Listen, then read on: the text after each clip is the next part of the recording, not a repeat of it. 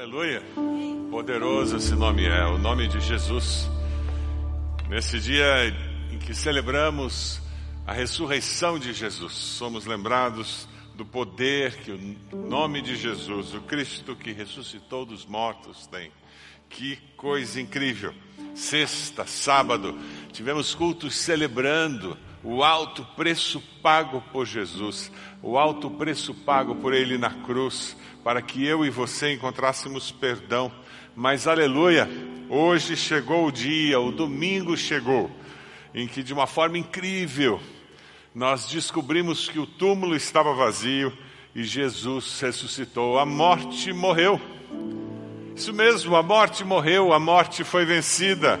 A morte morreu porque Cristo venceu a morte. Como ele vive, todo aquele que nele crê, ainda que morra, viverá eternamente. A história da Páscoa é um mito, foi o que um professor falou para sua turma de ciências no ensino médio. E naquele laboratório ficou um silêncio e ele continuou dizendo: é impossível essa história de que Jesus saiu do túmulo, de que Deus deixou que o seu filho morresse e que depois esse filho voltasse à vida. E um jovem rapaz levantou a mão, um pouco ressaviado, e disse: Professor, eu acredito em Jesus e eu acredito que ele ressuscitou.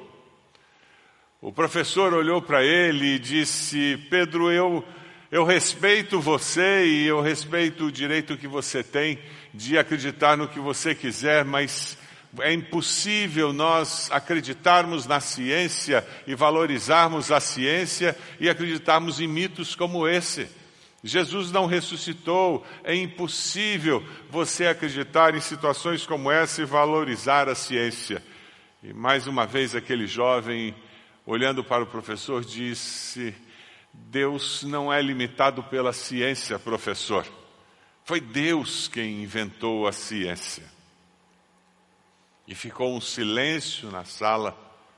E o professor dirigiu-se para a geladeira que tinha ali naquele laboratório, pegou um ovo. E ele disse: Eu tenho um desafio para você, Pedro. Esse ovo aqui ele está na minha mão e eu vou deixá-lo cair. E por causa das leis da física, a gravidade vai puxá-lo para o chão, e por uma outra lei da física, e que dois corpos não ocupam o mesmo lugar no tempo e no espaço, esse ovo vai se despedaçar quando cair no chão. Eu quero que você faça uma oração ao seu Deus e peça que esse ovo não caia e se não se despedace. E se isso acontecer, eu vou acreditar no seu Deus. Eu vou acreditar que ele existe. E todos se voltaram para o Pedro. Pedro ficou em silêncio durante alguns segundos. E então ele olhou para o professor e disse: Vamos orar. E Pedro orou assim: Senhor meu Deus, eu quero pedir ao Senhor que quando esse ovo cair, que ele se despedace em muitos pedaços quando atingir o chão, provando que a física foi criada pelo Senhor. Mas quando esse ovo cair no chão, eu quero pedir ao Senhor que o meu professor tenha um infarto fulminante e morra. Amém. Silêncio absoluto na sala. Nem mesmo o professor se movia. Depois de alguns minutos, naquele silêncio, o professor olhou para o ovo, olhou para Pedro, olhou para o ovo, foi na direção da geladeira, colocou o ovo de volta na geladeira, fechou a geladeira, voltou-se para a turma e disse: a, turma, a aula está acabada, podem ir. Aparentemente, aquele professor cria mais em Deus do que ele imaginava. Ele cria mais num Deus que responde orações do que ele podia imaginar. Quando as coisas ficam muito sérias na nossa vida, quando a presença da morte, a possibilidade da morte, quando a enfermidade, quando a desgraça ronda, quando a tragédia chega perto de nós, parece que fica mais fácil nós reconhecermos que existe sim um ser superior, que existe sim a necessidade de buscarmos alguém que é maior do que nós e pode mais do que nós. O nosso ceticismo fica mais aparente em momentos como esse e existe a necessidade de arrependimento e de mudança de postura com relação à vida. O amor sem medida demonstrado ali na cruz do Calvário, o amor sem medida que foi demonstrado naquele final de semana, ele gera vida em discípulos que se tornaram pessoas céticas. Se você lê ali no Evangelho de Lucas, capítulo 24, a partir do versículo 1, você vai encontrar a descrição de como aquelas mulheres e os discípulos descobriram que de fato Jesus ressuscitou. Mas quando isso tudo acontece, nós encontramos discípulos com um coração triste, cético, sem esperanças. O texto diz assim: no primeiro dia da semana, de manhã bem cedo, as mulheres levaram ao sepulcro as especiarias aromáticas que haviam preparado. Encontraram removida a pedra do sepulcro. Mas quando entraram, não encontraram o corpo do Senhor Jesus, ficaram perplexas, sem saber o que fazer. As mulheres, os discípulos, eles não esperavam um sinal especial nessa manhã. Elas foram lá não para ver o Cristo ressurreto, elas foram lá levar especiarias para colocar no corpo do Cristo morto. Ora, Jesus tinha falado sobre ressurreição, ele tinha dito que ele ia ressurgir. Mas eles não estavam esperando, se eles de fato acreditassem que Jesus iria ressuscitar, eles deveriam ter ficado ali perto do túmulo, fazendo contagem regressiva: 10, 9, 8, 7, 6, agora vai, 5, 4, mas não. Onde eles estavam? Escondidos, desapontados, desanimados. A mãe de Jesus estava triste. Eles enterraram Jesus e foram para uma casa se esconder. Ninguém estava planejando um sonho novo, ninguém estava pensando em dar continuidade àquele grande projeto que Jesus havia iniciado. Os ensinamentos de Jesus, as curas de Jesus, elas não eram a grande força do movimento cristão. Não, eles seguiam Jesus porque criam que Jesus era o Messias.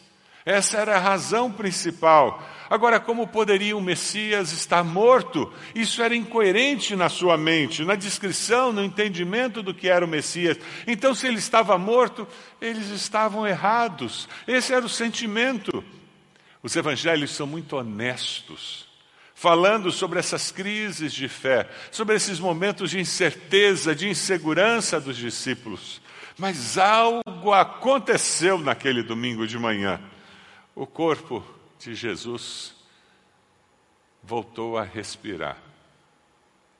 E quando o corpo de Jesus voltou a respirar, nós ganhamos o direito de gritar: Jesus ressuscitou! Aleluia! Nós celebramos hoje o evento que gerou o movimento cristão. Nós celebramos hoje o evento que gerou o movimento cristão. A igreja surge daí. A Bíblia, que como nós conhecemos, o Novo Testamento, surge daí. Se ele não tivesse ressuscitado, nós não teríamos a igreja, não teríamos o Novo Testamento, simplesmente tudo teria acabado.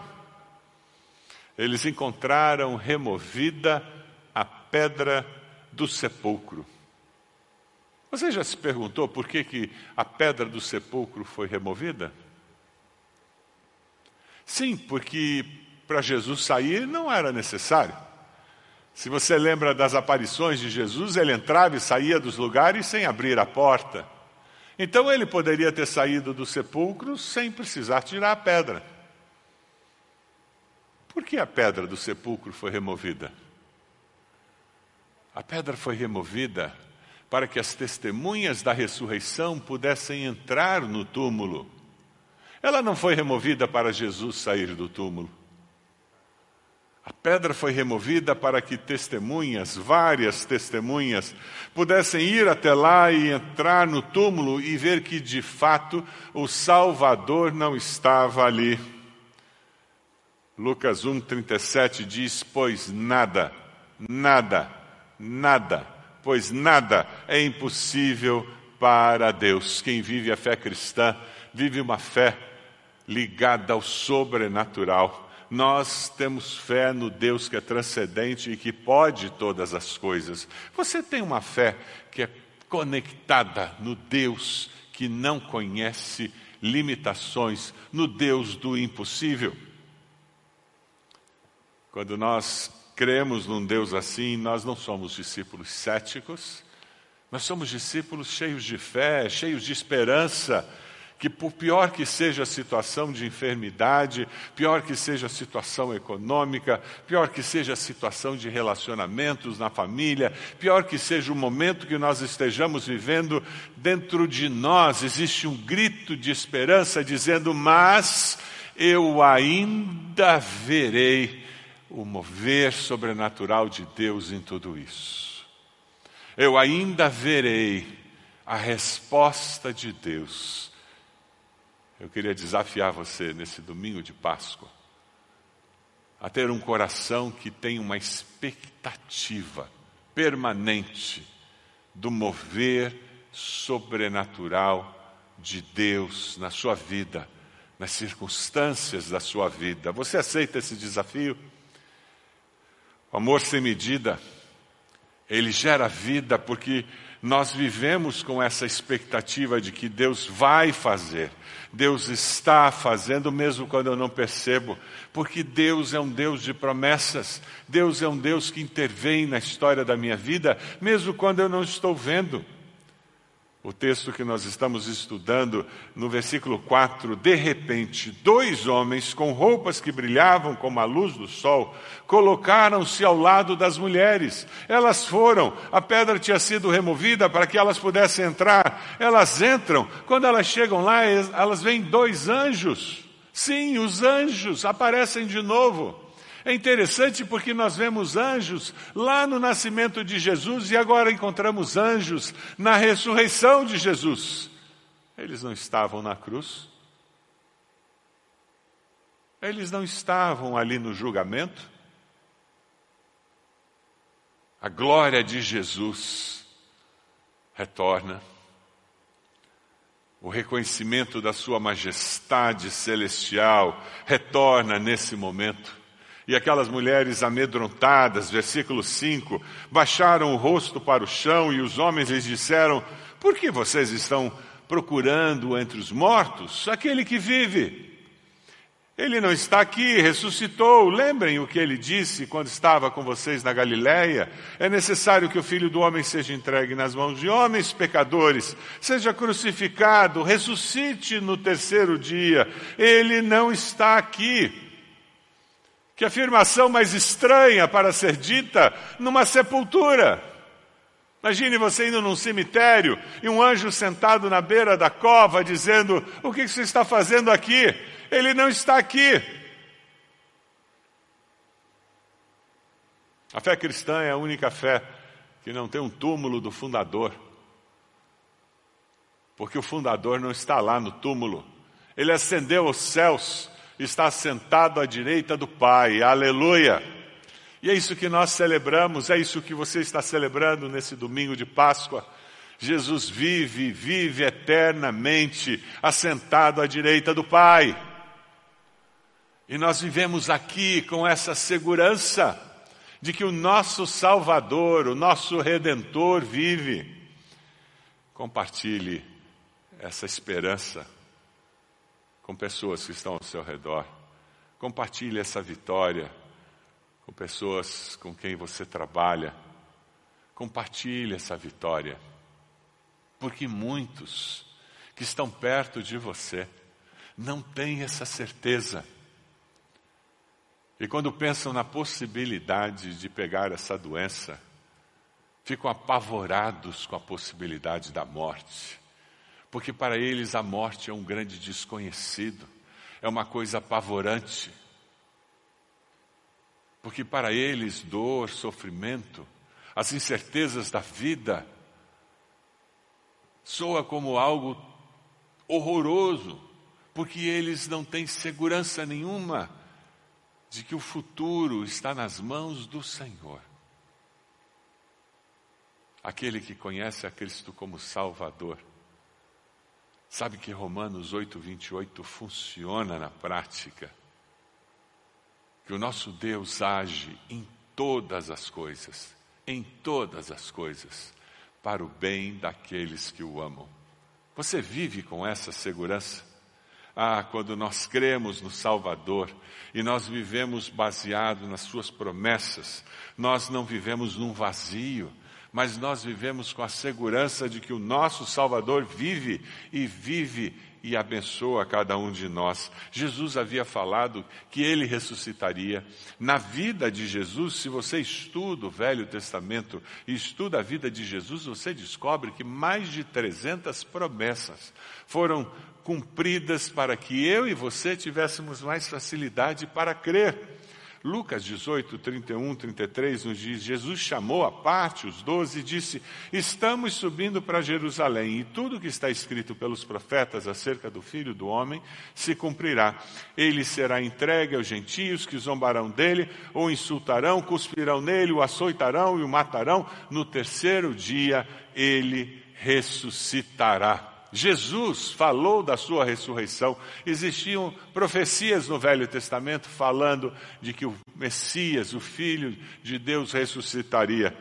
Brenemani faz uma afirmação interessantíssima no seu livro Meditações do Maltrapilho. Ele diz: Felizmente, a cruz não é a palavra final que Deus falou ao seu povo. Nossa vida cristã olha para além do Calvário nossa vida cristã olha para a ressurreição. Deus é fiel. Eu sou a ressurreição e a vida. Aquele que crê em mim, ainda que morra, viverá. E quem vive e crê em mim, não morrerá eternamente. A pergunta é se você crê nisso. Você crê nisso? Lázaro foi ressurreto. Esse texto aparece naquela situação quando Lázaro morre, fica sepultado quatro dias, Jesus vem e, e retorna à vida de Lázaro. Mas Lázaro morreu porque ele, ele ressuscitou no corpo físico que ele tinha. Jesus não, Jesus é, é ressurreto e recebe o corpo glorificado. O corpo que Cristo tem é diferente, por isso que ele vive e vive eternamente no céu. Todo aquele que nele crê receberá esse tipo de corpo que transcende essa realidade humana em que nós vivemos. Deus é fiel a todas as suas promessas e Ele cumprirá na sua vida todas as suas promessas. Você confia na fidelidade de Deus? Você confessa Jesus como Senhor e Salvador da sua vida? dizendo: Senhor, eu me arrependo dos meus pecados e eu confesso Cristo como aquele que morreu e ressuscitou para ser meu Senhor e Salvador. A Bíblia diz que se você faz isso, você será salvo. Você nasce para uma nova vida com Cristo Jesus. Porque o amor sem medida demonstrado na cruz do Calvário, o amor sem medida demonstrado na vida de Cristo Jesus, gera e fortalece a nossa fé para que nós possamos viver aqui nesse mundo como discípulos de Jesus. O versículo 8 do texto que estamos estudando diz: Então se lembraram das palavras de Jesus. Quando voltaram do sepulcro, elas contaram todas essas coisas aos onze e a todos os outros. Aos que contaram essas coisas aos apóstolos foram Maria Madalena, Joana, Maria, mãe de Tiago e as outras que estavam com elas. Mas elas não, eles não acreditaram nas mulheres. As palavras delas lhes pareciam loucura. Pedro, todavia, levantou-se, correu ao sepulcro, abaixando-se, viu as faixas de linho e mais nada, afastou-se e voltou admirado com o que aconteceria. Pedro e João vão até o sepulcro. E quando eles chegam ali, eles são confrontados com a ressurreição de Jesus. É interessante porque quando Pedro é confrontado com a morte de Cristo ali na cruz, ele foge. Mas quando Pedro é confrontado com a ressurreição de Jesus, ele tem coragem e ele vai ao túmulo, ele corre o risco de encontrar soldados, ele confirma, ele diz que realmente ele ressuscitou, ele retorna para os seus amigos, para os outros discípulos e diz: de fato, o Senhor ressuscitou. Algo começa a mudar dentro de Pedro, e ali no dia de Pentecostes, o Espírito Santo cela essa mudança. Atos 3, 26 nós vemos Pedro pregando e dizendo: Tendo Deus ressuscitado o seu servo, enviou primeiramente a vocês para abençoá-los, convertendo cada um de vocês das suas maldades. Esse tinha muita coragem, tinha muita coragem. Não é à toa que Pedro foi morto por causa da sua fé. Pedro volta admirado com o que aconteceu. Mas é curioso várias testemunhas. As mulheres foram até lá, os discípulos de Emaús, que caminharam até a cidade ao lado de Cristo e no partir do pão na sua casa reconheceram que era o Cristo ressurreto que estava com eles e que voltaram correndo para Jerusalém para dizer: O Senhor ressuscitou, nós o vimos, conversamos com ele. Mas naquele domingo à noite, eles continuavam em casa. Eles não saíram contando para as pessoas que Cristo ressuscitou, eles ainda tinham medo. Eles ainda estavam dentro de casa, conversando sobre tudo isso que estava acontecendo. Lucas 24, 37 nos fala sobre esses sentimentos. Eles ficaram assustados e com medo, pensando que estavam vendo um espírito. Ele lhes disse: Por que vocês estão perturbados? E por que se levantam dúvidas no coração de vocês? A história de Jesus com os discípulos sempre foi lidar com medo deles. Lembra quando eles estavam no barco, Jesus dormindo e a tempestade se formou e o barco começou a balançar? Eles tinham medo de afundar e de repente eles acordam, mestre, mestre, nós vamos afundar. E Jesus olha para eles e diz: Por que vocês estão com medo? Tenham fé. Onde está a sua fé?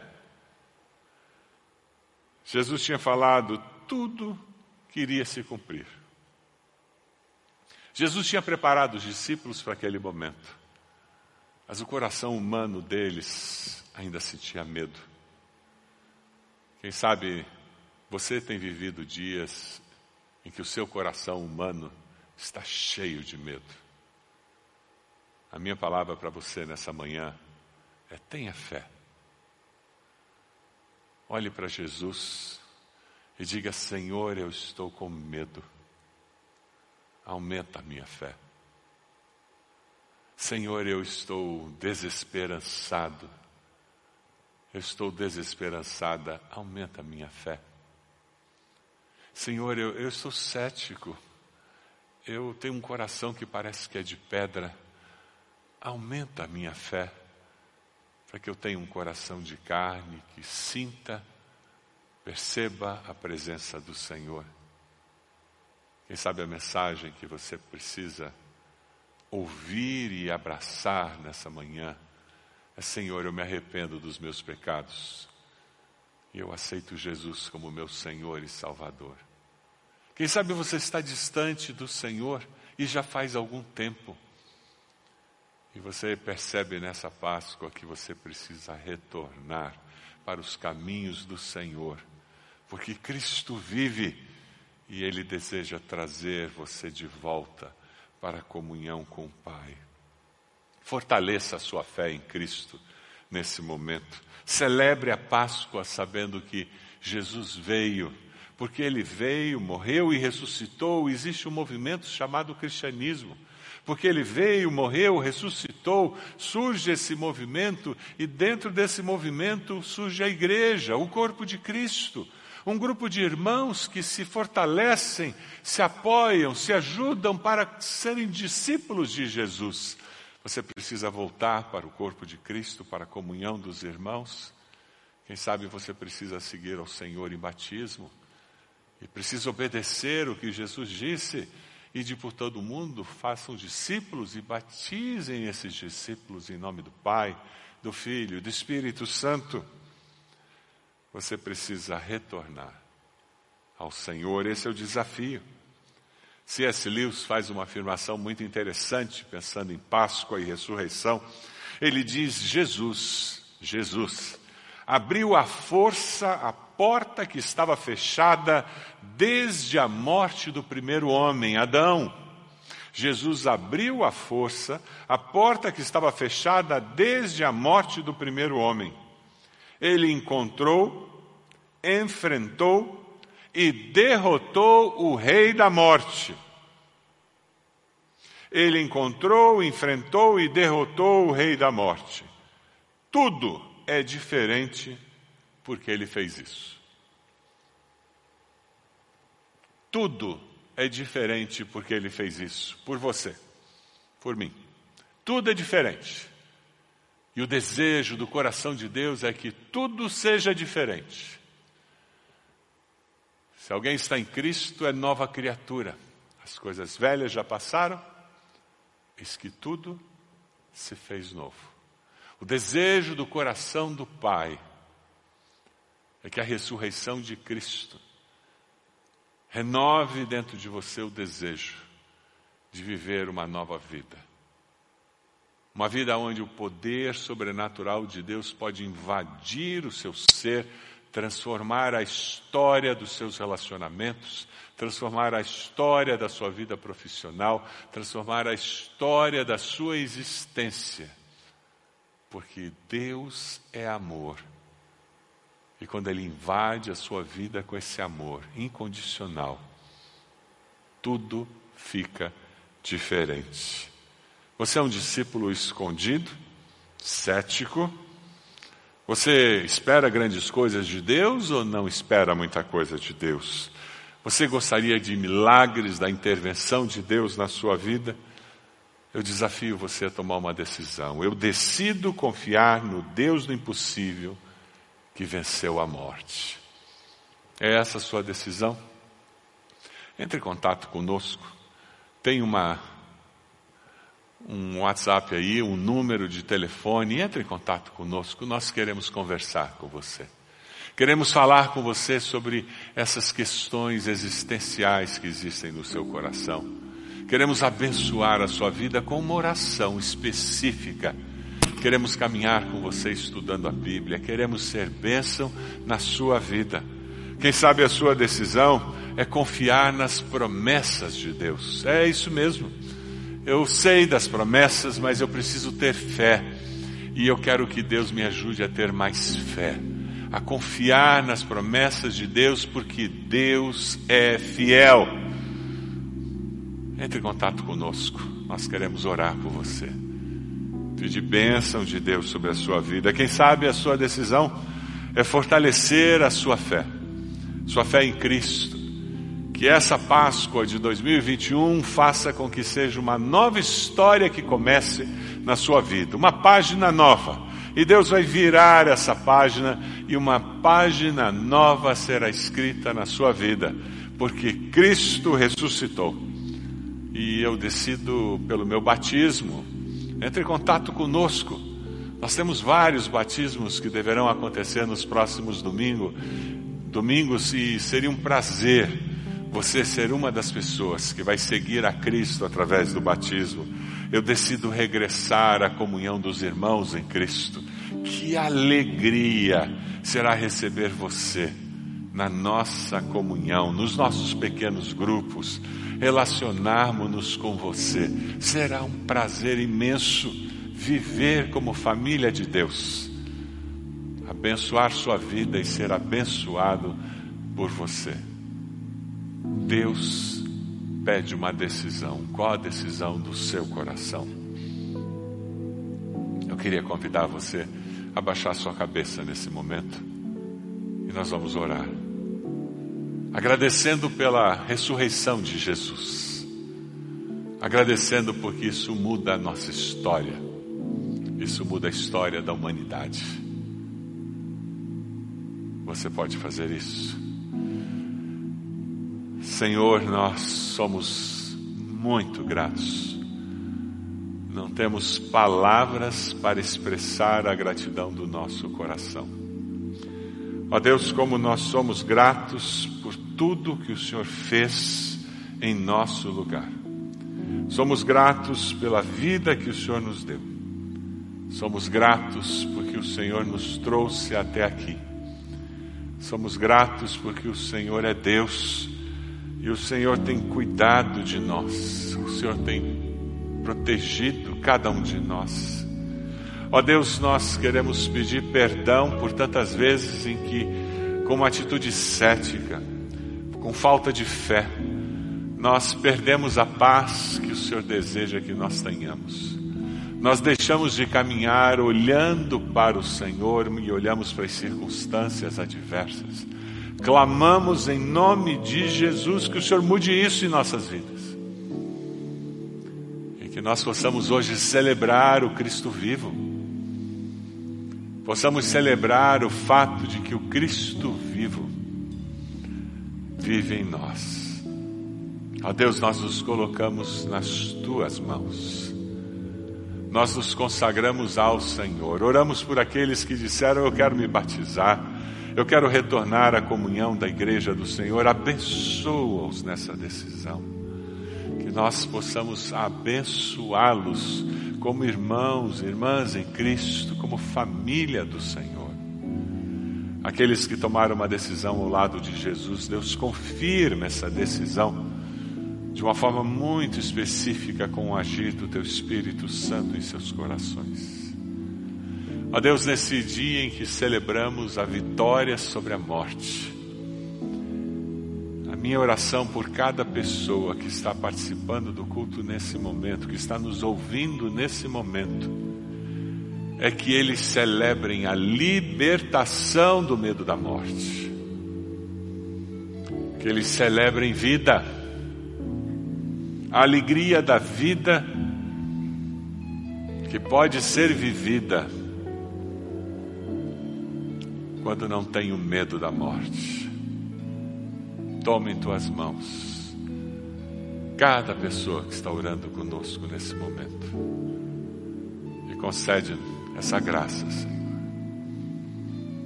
Receba a nossa gratidão, nosso louvor, a nossa exaltação, porque Cristo vive. E assim como Ele vive, nós que cremos também viveremos. Aleluia. Nós oramos no precioso nome de Jesus. Amém, Senhor.